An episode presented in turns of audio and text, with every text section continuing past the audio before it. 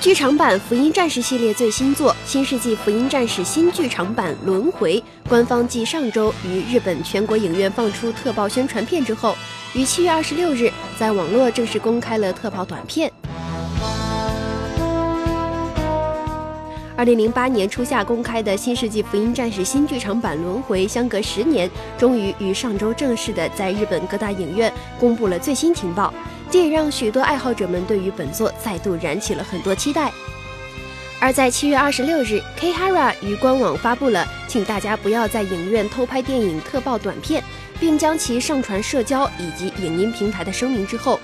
，King Records 的官方 YouTube 频道正式公开了《新世纪福音战士》新剧场版《轮回》的特报短片，也让许多无法前往日本影院的人可以通过官方渠道正式的欣赏到特报内容。虽然特报仅有短短的二十余秒，但是也可以通过特报之中看见失去双臂的八号机另一种姿态。新世纪福音战士新剧场版轮回目前预定在二零二零年于日本上映。